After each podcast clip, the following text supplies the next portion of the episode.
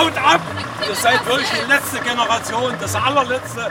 Gefrustete Autofahrer, ausgebremst von klebenden Klimaaktivisten. Für die Klimaaktivisten der letzten Generation gehört aber jeder Funken dieser Wut quasi zum Kerngeschäft.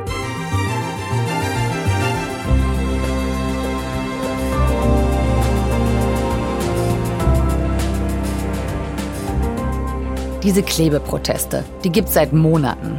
Wird das jetzt immer so weitergehen?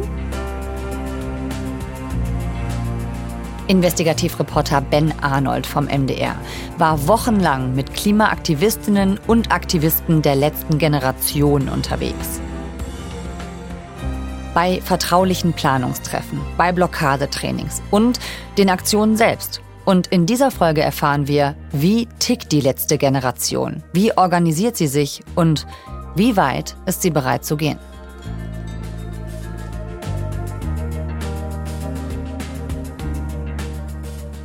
Ihr hört 11KM, der Tagesschau-Podcast. Ein Thema in aller Tiefe. Mein Name ist Viktoria Michalzack. Heute ist Montag, der 22. Mai.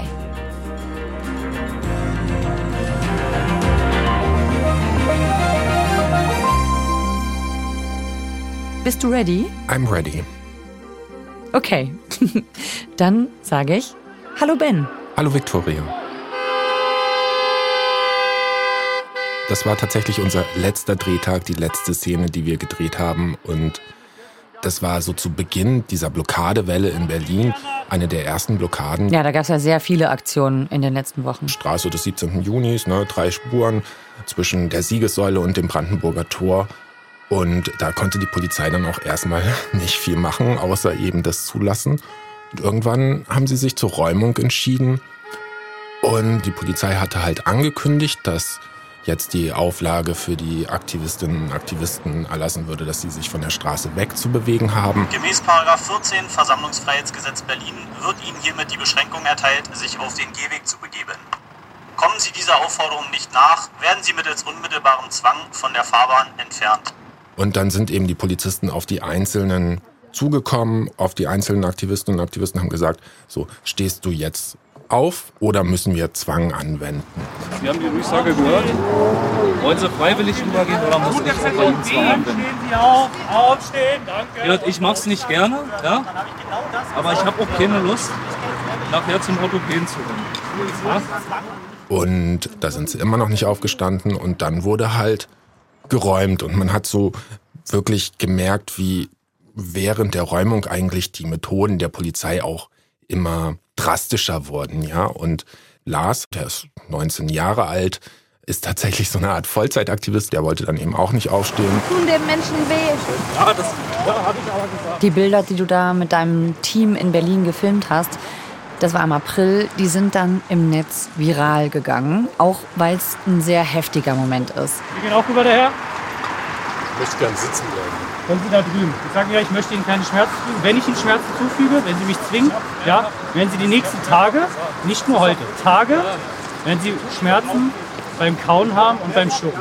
Ein Polizist droht Lars Gewalt an und entfernt ihn dann offenbar auch mit einem sogenannten Schmerzgriff von der Straße. Drei, zwei, eins, gut. Dann los. Und dann haben sie zu zweit ihn erst so am, am Hals gepackt. Und dann hat ihn ein zweiter am Arm gepackt und der andere an den Beinen. Und dann haben sie so Beine und Hand quasi so gegeneinander verdreht, dass der eigentlich gar keine Möglichkeit mehr hatte, sich irgendwie zu bewegen. Muss vielleicht auch wissen, auch dass Schmerzgriffe angewandt werden, das ist jetzt nicht ein totaler Einzelfall. Ne? Das kommt immer wieder vor. Mhm. Aber ich glaube, dass diese Szene dann auch im Internet so viral gegangen ist, liegt wirklich daran, dass wir halt so dicht dran waren mit der Kamera und mhm. dieser Polizist sich halt wirklich so davor gestellt hat, gesagt hat, du wirst tagelang Probleme beim Kauen haben können, du wirst mhm. Schmerzen haben, was ja wirklich eine Drohung ist. Das ist nicht einfach so passiert beim Wegtragen oder wie auch immer im Eifer des Gefechts, sondern es ist so eine bewusste Entscheidung des Polizisten. Und das im Bewusstsein, dass eine Kamera daneben ist, ich werde dir jetzt Schmerzen zufügen. Übrigens, die letzte Generation bezeichnet diese Schmerzgriffe wörtlich als rechtswidrige, folterähnliche Methoden und wollte das auch per Eilverfahren von einem Richter bestätigen lassen. Ein Eilantrag ist aber vor dem Berliner Verwaltungsgericht gescheitert. Die Polizei selbst überprüft den konkreten Fall jetzt intern und ermittelt gegen den Polizisten. Die Bilder, die ihr da gedreht habt, die haben auf jeden Fall für Diskussionen gesorgt und du beobachtest ja jetzt die letzte Generation schon viele Monate. Und bei diesen Recherchen, da hast du eben auch Lars kennengelernt. Also den, der da per Schmerzgriff weggetragen wurde. Wo war das? Wo hast du den kennengelernt? Den Lars habe ich in Dresden kennengelernt auf einer der ersten Blockaden oder auf der ersten Blockade, die ich für diesen Film gedreht habe. Und er war halt dafür verantwortlich, die Presse an einem Treffpunkt abzuholen und dann zu der Blockade hinzubringen. Mhm. Dann am Ende waren wir irgendwo drei Journalisten, die da gewartet haben und dann kam eben der Lars an so ein Zwei-Meter-Typ, ganz jung, 19 Jahre, so ein bisschen schlurfig, war die ganze Zeit am Telefon so und hat dann halt irgendwann gesagt, okay, jetzt müssen wir uns beeilen. Dann sind wir halt ein paar Meter weiter in die Straßenbahn, sind drei Stationen gefahren und ausgestiegen und meinte einfach, jetzt geht's los. Und das war halt genau der Moment, in dem dann auch die Aktivistinnen und Aktivisten auf die Straße gegangen sind. Und sie haben tatsächlich dann vier Fahrbahnen blockiert und das fand ich schon ganz schön beachtlich, also wie organisiert das Ganze war, ja. Mhm. Also, dass man so wirklich merkte, die haben hier verschiedene Leute in verschiedenen Positionen, die das einfach so organisieren, dass das dann alles zeitgleich stattfinden kann. Und diese Organisation, genau das hast du dir ja auch angeschaut, ne? Und du warst wirklich, bevor so ein Protest losging, schon bei so einem Planungstreffen. Ja, es ist einfach so ein subkulturelles Zentrum, ne? Da gibt es verschiedene Räume und da treffen die sich. Mhm. Also einfach ein ganz normaler Raum, spät am Abend. Ich bin extrem nervös irgendwie wegen morgen, auch wie das abläuft, ob das alles steht, ob es alles passt. Und ich würde jetzt mal starten und euch ein paar Infos Dann wird halt besprochen, morgen. richtig. Wir werden eine Straße blockieren, die keine Trennung in der Mitte hat. Das heißt, es werden Verkehr und Gegenverkehr quasi werden aneinander vorbeigeführt werden. Da wird festgelegt, ähm, wird wer sitzt beispielsweise wo, wer klebt sich mit welcher Hand an. Mhm. Wie kann man sicherstellen, dass eine Rettungsgasse gebildet werden kann. Das funktioniert dann so, dass sich zwei einfach an den Händen aneinander kleben und nur einer von den beiden mit der Hand am Boden, dass sie so eine Art Tor aufmachen können. Nach dem jetzigen Plan würdet ihr zwei die Rettungsgasse bilden. Seid ihr damit einverstanden? Carla, du könntest an Arne kleben, Hand in Hand. Arne auf dem Boden. Rechts oder links? Bei dir wäre es die rechte Hand.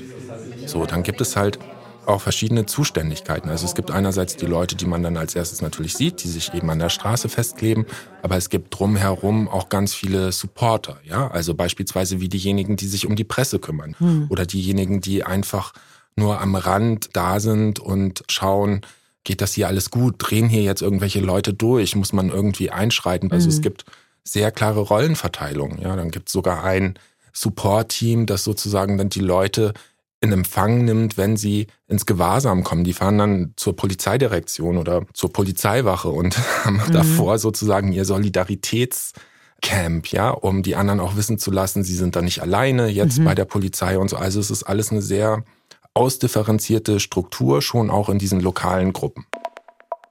Also sehr organisiert, klare Zuständigkeiten.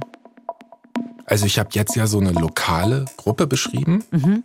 und diese lokale Gruppe steht eigentlich ganz unten in der Hierarchie. Mhm. Und darüber gibt es verschiedene Institutionen, Gruppen, Teams. So. Es gibt ein sehr kleines Kernteam und eine Strategiegruppe, die eben die Kampagnenziele definieren, die definieren, welche Protestmethoden in Frage kommen und die geben das so weiter an alle anderen. Die letzte Generation ist sehr zentralistisch organisiert. Das ist die Wirtschaftspsychologin Maria Christina Nimmerfroh, die schon sehr lange zu Organisationsstrukturen in NGOs und Protestbewegungen forscht. Wir haben für den deutschen Bereich ein dreiköpfiges Führungsteam und dann gibt es noch ein Strategieerweiterungsteam von einigen mehr Personen und dort werden die wesentlichen Entscheidungen getroffen. Die Form der Proteste, Zeit- und Maßnahmenplanung, die Budgetform und auch die Mobilisierung vor Ort.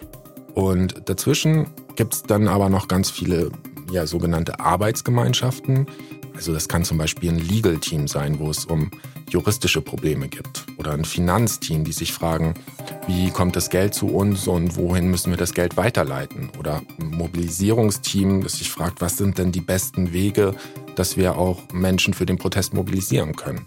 Mhm. Und das wird alles sehr ja, dezidiert ausgearbeitet und dann eben weitergegeben an sogenannte regionale Strategieteams. Da war übrigens auch der Lars, der hat dort mitgearbeitet.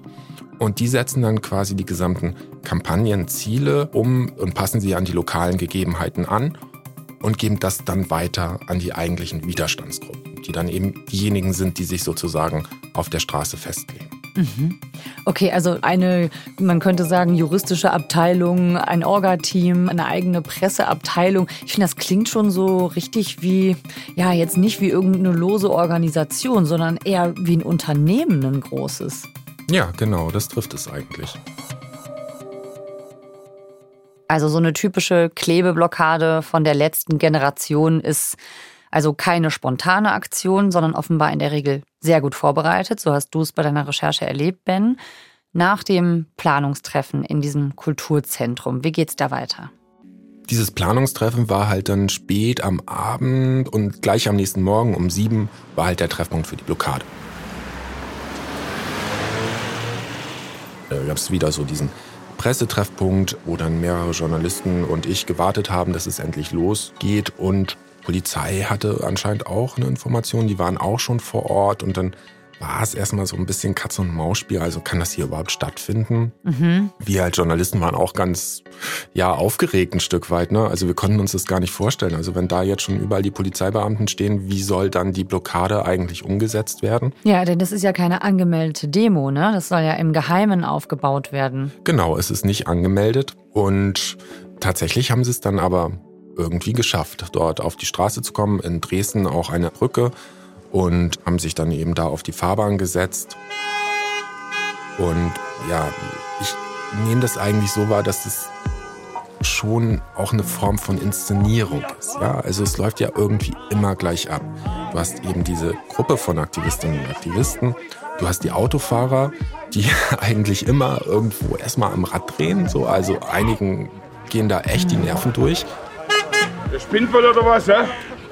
Das habe ich bei jeder Blockade so erlebt, dass dann die Leute weggezogen werden oder angeschrien werden oder also man wirklich das Gefühl hat, das wird hier gleich richtig mhm. gewalttätig. Und das Hubkonzert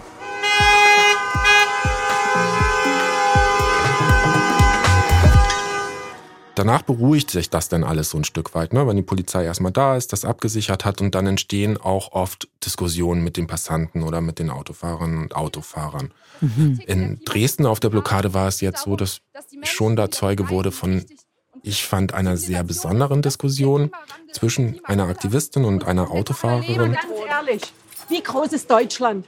Groß. Genau. Wir sind historisch okay. gesehen sind wir der sechstgrößte CO2-Emittant der Gut. Welt. Und was ist mit den ganzen Ländern China, USA, Indien, was tun die für den Klimaschutz? Was ich hatte so das Gefühl, die Autofahrerin könnte auch so die Mutter der Aktivistin sein. Die war auch in so einer Mutterrolle. Ne? So was macht ihr denn hier? Was fällt ihr euch denn ein? Warum? Ne? Und ich bin doch auch für Klimaschutz. Mhm. Ich fand das Gespräch besonders, weil es tatsächlich mindestens fünf Minuten gedauert hat und in dieser Diskussion man wirklich sehen konnte, wie so eine gewisse Annäherung ja stattfindet. Ne? Mhm. Also nicht, dass dann die Autofahrerin gesagt hätte, ja, sie findet das okay mit dieser Blockade, aber dass zumindest so ein Verständnis dafür da war, warum die jungen Leute, diese junge Generation sich einfach auch nicht vertreten fühlt von der Bundesregierung, warum die mehr fordert, warum sie sagen, nee, es geht um die zukünftigen Generationen und die Regierung steht in der Pflicht, auch die zukünftigen Generationen zu schützen und in deren Wahrnehmung mache sie das einfach nicht. Ich bin Deutsche und deswegen möchte ja, ich auch, das dass meine das Regierung die Ziele umsetzt. Und ich bin auch für Klimaschutz und ich bewege mich auch ganz normal wie jeder andere Bürger. Aber ich nehme mir nicht das Recht raus, alle Menschen hier an ihrem alltäglichen Leben in der Gesellschaft zu behindern. Dann kommt die Polizei mit ihrem Räumungsteam.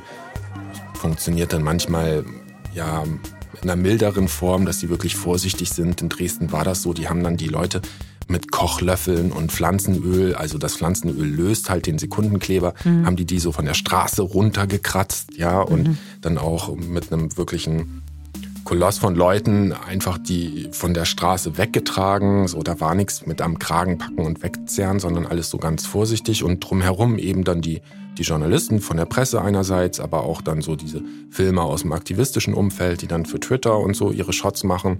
Und das ist schon also ja, Inszenierung finde ich der richtige Begriff, weil mhm. jeder hat irgendwo seine Rolle und das ist dann letztendlich ja das Bild, was immer wieder auch transportiert wird von diesen Blockaden. Ja, dass es so nach einem bestimmten Drehbuch abläuft. Genau. Das ist ja genau das, was sie wollen. Ja, und das heißt, diese Wut der Autofahrer, die ist einkalkuliert, die ist eigentlich genau das Ziel, meinst du? Ja, die gehört zu dieser Inszenierung ein Stück weit dazu. Und in dieser Inszenierung schafft es die letzte Generation dann sich ja auch ein Stück weit in so eine Opferrolle zu stellen. Ja, das ist jetzt egal, ob es von der Polizei kommt, von harten Räumungsmethoden oder wenn sie dann verurteilt werden, jetzt ist wieder eine Pressesprecherin zu zwei Monaten Bewährung verurteilt worden, oder ob es eben die Autofahrer sind, denen einfach die Nerven völlig durchgehen. Dadurch wird ein Bild erzeugt, hm. wo die letzte Generation sich hinstellt und sagt, wir wollen doch eigentlich das Richtige, mhm. wir wollen doch für den Planeten, für die Menschen, für globale Gerechtigkeit, für die Klimagerechtigkeit. Wir wollen nur moralisch sehr wünschenswerte Veränderungen letztendlich und dafür bekommen wir die ganze Zeit ab. Eben von den Menschen, von der Polizei, von der Justiz. Mhm. Und auf diesem Weg generiert sich dann eben so eine Art Opferbild dieser jungen Leute. Das ist schon eingeplant. Es gibt einen großen Unterschied zu linken Gruppierungen, die heute in Deutschland aktiv sind. Das ist nochmal die Wirtschaftspsychologin Maria Christina Nimmerfroh. Für linke Gruppen ist der Staat traditionell eine Art Gegner, vor dem man sich versteckt und zurückzieht und wo man keinen Einblick in die Aktivitäten gewinnt.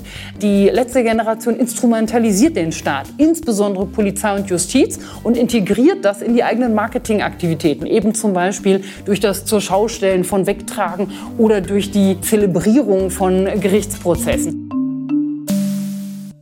Ich frage mich aber tatsächlich, wieso triggern diese Blockaden hier in Deutschland so gut? Ja, also mhm. in dieser Autofahrernation Deutschland. Also warum ist das das Mittel der Wahl auch der letzten Generation? Die haben ja teilweise auch andere Protestformen ausprobiert und durchgeführt und haben aber gemerkt, selbst wenn sie eine Ölpipeline zudrehen, illegalerweise, erzeugt das nicht so viel Aufmerksamkeit wie so eine Straßenblockade. Mhm. Also die Straßenblockade ist insofern das Mittel der Wahl, weil es zu einem Maximum an Aufmerksamkeit führt. Sie machen immer wieder durch polarisierende Protestaktionen auf sich aufmerksam. Mit spektakulären Klebeaktionen protestieren Anhänger der sogenannten letzten Generation. An mehr als 30 Orten in der Hauptstadt versucht die Gruppe, den Autoverkehr lahmzulegen. Das ist ja auch ein Mittel des zivilen Ungehorsams sozusagen. Die Klimademonstranten haben ihre Aktion gefilmt. Mir leid, dass die Menschen im Alltag unterbrechen, aber es ist notwendig, damit wir endlich in den Krisenmodus kommen. Also, die Klimaaktivisten von der letzten Generation die setzen darauf, bewusst zu provozieren. Aber das muss man ja auch erstmal aushalten, wenn man von Autofahrern angebrüllt wird oder sogar in einigen Fällen angegriffen wird. Trainieren die das? Ja, das haben die in diesem Fall auch in Dresden, in diesem subkulturellen Zentrum gemacht, dort mhm. auf dem Innenhof. Das war im Herbst tatsächlich letzten Jahres. Würden Sie gerne von der Straße runterbekommen? Stehen Sie freiwillig auf oder sollen wir Sie wegtragen? Es werden eben dann Rollen vergeben. Der eine ist der Autofahrer, der andere ist der Blockierer. Und dann tut der Blockierer so, als wenn er sich festklebt und der sitzt dann da auf dem Boden ne? und dann kommt eben dieser wütende Autofahrer auf ihn zu. Und das ist ja schon mal auch eine krasse Situation. Du hast ein Begräbnis, was du nicht verpassen willst. Und du hast meinetwegen eine OP oder irgendwas. Ne? Also denkt euch was aus, können gerne so sehr persönliche Sachen sein. Die sitzen da irgendwo ganz niedrig und dann kommt da so ein wild gewordener Typ mhm. auf die zugelaufen, ne? wo man überhaupt nicht weiß, was macht der denn jetzt? Schlägt der, tritt der, schreit der, will der diskutieren? Mhm. Also das ist schon auch ein sehr großer Druck, den die Blockierenden da, dem die standhalten müssen und das trainieren die tatsächlich. Jo, Leute, was macht ihr hier? Ich, ich verstehe ja Klima und so, aber du, ich muss zum Flughafen. Ich fliege zu meiner Freundin, ich habe noch 40 Minuten. Lass mich bitte durch, bitte, ich bitte dich. Wahrscheinlich sind wir in spätestens zwei Stunden hier weg. Das ist zu spät für Sie, aber vielleicht kriegen Sie eine Möglichkeit für Ihre Familie hin, dass äh, Sie Also ich, ich würde jetzt komplett durchdrehen, wenn ich der Autofahrer wäre. Also ich, ich so, Richtig hart, ja. Ich kann das auch nicht spielen, ich kann das nicht. Und die trainieren erstmal eine Form der Argumentation, erstmal Verständnis zeigen. Ja, wenn dann der Autofahrer sagt, er muss unbedingt durch, erstmal zu sagen, ja, ich verstehe das, dass sie wütend sind, es geht hier nicht gegen sie, es ist also solche Techniken. Ne? Und es wird eben auch ganz klar gesagt, wer das meint, nicht schaffen zu können, also in so einer Situation auch deeskalierend dann dem Autofahrer entgegenzukommen, sondern jemand, der dann vielleicht auch emotional reagieren würde, der sei nicht richtig in dieser Protestform. Also ich habe durch die Aktion eine ganze Bandbreite von äh, Reaktionen erfahren, sowohl was die Polizei als auch die Justiz angeht.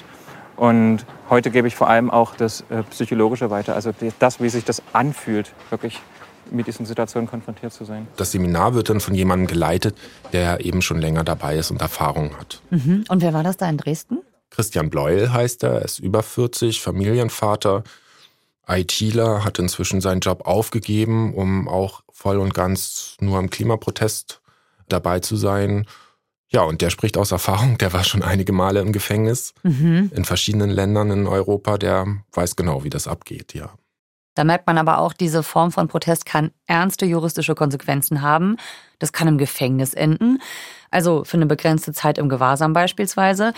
Obwohl die letzte Generation doch immer betont, dass sie auf der Grundlage vom Grundgesetz handelt und dass das alles gewaltfrei sei, was sie tun. Ja, genau, das wird tatsächlich auch viel diskutiert, weil auch Juristen der Meinung sind, dass dieser Gewaltbegriff in Deutschland eigentlich nicht einwandfrei definiert sei. Mhm. Und das tritt an dieser Stelle eigentlich sehr gut zutage, ja. Also wir haben hier keinen militanten Widerstand. Wir haben hier keinen Widerstand, wo es darum geht, andere Leute in dem Sinn zu attackieren, sondern mhm. eben in dem Sinne, in Anführungsstrichen, gewaltfrei, dass sie keine Aggression gegenüber anderen zum Ausdruck bringen. Und trotzdem sehen es die meisten Gerichte so, dass hier eine Art von Gewalt ausgeübt wird, nämlich eine Form der Nötigung. Das Ganze ist aber nicht unumstritten unter Juristen. Es gab auch vor Gericht schon Freisprüche und dann muss eine Verurteilung ja auch nicht gleich Gefängnis bedeuten, oder? Also es gibt ja auch die Möglichkeit von einer Geldstrafe zum Beispiel. Also der Protest führt zwangsläufig zu Geldstrafen. Ja, also das ist mindestens schon mal eine Ordnungswidrigkeit, sich auf der Straße festzukleben. Wenn nicht, dann eben sogar eine Straftat, die Nötigung. Das bedeutet einfach, es kommen Bußgeldbescheide ins Haus. Mhm. Und jemand, der länger dabei ist bei dieser Gruppe, der wird auch nicht nur einen so einen Bescheid kriegen. Das sammelt sich dann irgendwo an und kann ganz schön stolze Summen eben erreichen. Und dann ist die Frage, wie zahlen? Was sind das für Summen? Ganz kurz, hast du ein Beispiel? Was heißt es? Kommt sehr drauf an, was man macht. Also ich habe mich jetzt mit einem unterhalten, der hat das ein Jahr lang durchgezogen und hat da, glaube ich, so um die 20.000 Euro angesammelt. Und wenn man das eben nicht gleich zahlen kann, dann kann es sein, dass man sozusagen auch gepfändet wird, mhm. dass eben der Staat sagt, das, was auf deinem Konto ist, wenn du uns das nicht freiwillig gibst, dann holen wir uns das eben. Und bei dieser Pfändung gibt es den unpfändbaren Grundbetrag. Ja, das sind derzeit um die 1330 Euro. Die darf man auf jeden Fall behalten, da kann der Staat nicht ran, weil man braucht ja auch was zum Leben sozusagen. Ne? Und die letzte Generation gibt tatsächlich so Briefings und veranstaltet Workshops, um eben den Leuten nahezubringen, wie es sich auch unter dieser Pfändungsgrenze, unterhalb dessen ein gutes Leben führen lässt. Ja, also bereitet sozusagen ihre Leute darauf vor, wirklich ja, langfristig sich diesen Konsequenzen aussetzen zu müssen, mit ganz drastischen Konsequenzen für das eigene Leben. Also das heißt, die preisen Gerichtsprozesse mit ein und es ist auch mit eingepreist, dass man in den Knast gehen kann. Das haben Aktivisten einkalkuliert, aber das wird auch quasi konkret anvisiert und gefordert, ne? Also die letzte Generation in der Art und Weise, wie sie den Protest umsetzt, ist ja darauf angewiesen, dass die Aktivistinnen und Aktivisten bereit sind, Strafen auf sich zu nehmen. Mhm. Ja, selbst wenn man einfach nur zu so einem Kennenlerntreffen gibt, was sie ja überall anbieten, da wird dann schon abgefragt in so einem Fragekatalog, bist du bereit ins Gefängnis zu gehen, einmal oder mehrfach oder wie sieht das aus? Boah, wow. Die Gruppe erwartet ein krasses Commitment ja. von ihren Leuten. Das ist einfach so. Das mhm. führt aber auch auf der anderen Seite dazu, dass es gar nicht so einfach für sie ist, also neue Aktivistinnen und Aktivisten zu mobilisieren, zu Klar. gewinnen für ihre Ziele. Ja. Und eine Folge dessen im Endeffekt, was man wirklich sagen muss, so groß ist diese Gruppe nicht. Ne? So mhm. viele Leute sind es nicht. Also ich würde jetzt mal schätzen, zu dem Kreis von Leuten, die sich wirklich auch festkleben, die bereit sind, Strafen auf sich zu nehmen. Also eine ja, niedrige, sehr niedrige vierstellige Zahl. Mhm. Und das führt auch wieder zurück zur Effizienz, also mit wenigen Leuten dann auch deutschlandweit diese Art und Weise von Protest durchführen zu können, mhm. spricht eben dann eben auch für die gute Organisation der Gruppe. Diese krasse Loyalität, diese große Bereitschaft, die bringt ja auch Lars mit, den haben wir ganz am Anfang kennengelernt. Das ist der 19-Jährige, der da bei einer Berliner Blockade gewaltsam von der Fahrbahn getragen wird. Den hast du ja wochenlang begleitet, wie Lars selbst Aktionen plant, in Dresden, in Leipzig mitorganisiert und dann triffst du ihn später, jetzt im März, auch in Hamburg. Komm, abhauen! Abhauen! Ich hau dir in die Fresse, du Arschloch! Ich hau dir so in die Fresse! Also Lars hat dort an der Blockade der Elbbrücken teilgenommen, also die A1, die dann eben über diese schönen Eisenbrücken dort über die Elbe führen. Ein ja, Verkehrsknotenpunkt in Hamburg, könnte man sagen. Mhm. Und da hat die Polizei gar nicht gut reagiert. Also die haben wirklich versucht aufzufahren, was sie auffahren können. Rund um den Elbtunnel und die Elbbrücken in Hamburg haben sich heute Vormittag lange Staus gebildet. Grund waren Blockadeaktionen von Klimaaktivisten der Gruppe Letzte Generation. Ja, ich war eigentlich mit Lars tatsächlich verabredet. Und mhm hat ihn dann auch angerufen und er war nicht mehr erreichbar. Ich habe mir gedacht, was ist denn los? Hat er keinen Bock mehr auf das Filmprojekt oder was? Irgendwann habe ich dann tatsächlich gehört, der sitzt im Gefängnis, der kann sich nicht zurückmelden. Mhm. Und Lars ist sozusagen dem Richter vorgeführt worden und wurde gesagt, es besteht Wiederholungsgefahr. Mhm. Könnte passieren, dass du jetzt hier rausgehst und eben dich gleich wieder auf der Straße festklebst. Wir wollen das nicht, deswegen kommst du in die sogenannte Präventivhaft. Mhm. Ja, Präventivhaft ist auch kontrovers diskutiert, also jemanden sozusagen ins Gefängnis stecken, bevor er irgendwas getan hat. Er wurde also nicht dafür ins Gefängnis gesteckt, dass er jetzt an dieser Blockade teilgenommen hat, mhm. sondern dafür, dass er möglicherweise erneut an Blockaden teilnehmen würde. Ja, gibt genug Leute, die das kritisieren, ne? die sagen, wir sind hier nicht beim Minority Report, ne? sondern man muss schon was gemacht haben, damit man im Knast landet. Richtig. Und das war erstmal angesetzt auf zehn Tage. Sie haben aber tatsächlich Beschwerde angelegt und konnten nach drei Tagen mit einigen wieder raus, also auch der Lars. Mhm. Aber diese drei Tage für ihn war, glaube ich, schon eine krasse Erfahrung, weil er tatsächlich nicht einfach im Gewahrsam in irgendeiner Zelle auf einer Polizeiwache saß, sondern richtig im Untersuchungsgefängnis in Hamburg mhm. mit den schweren Jungs sozusagen. Es ging mir kurz gesagt sehr scheiße. Also es kommt immer im Nachhinein noch mal hoch und auch jetzt merke ich noch, wie ich erschöpft bin und wie das doch was ist, was nicht an mir vorbeigeht. Also 23 Stunden in der Zelle zu sein, für was, wo ich denke, das ist doch legitim und das muss doch gehört werden. Ich habe ihn schon als sehr willensstark wahrgenommen. Also er ist dann wirklich bereit, für das, was er tut, auch ins Gefängnis zu gehen und das ja, auf seine Schultern zu nehmen. Jetzt kann man sich fragen, er ist 19 Jahre alt, kann er das überhaupt absehen, was das alles bedeutet für seinen späteren Lebensweg? Aber im Prinzip ist er sich erstmal bewusst, dass er in dem Sinne straffällig wird und auch die Konsequenzen spüren wird. Und er sagt, ja, ich nehme die Strafe in Kauf, auch wenn es irgendwo hart ist. Mhm.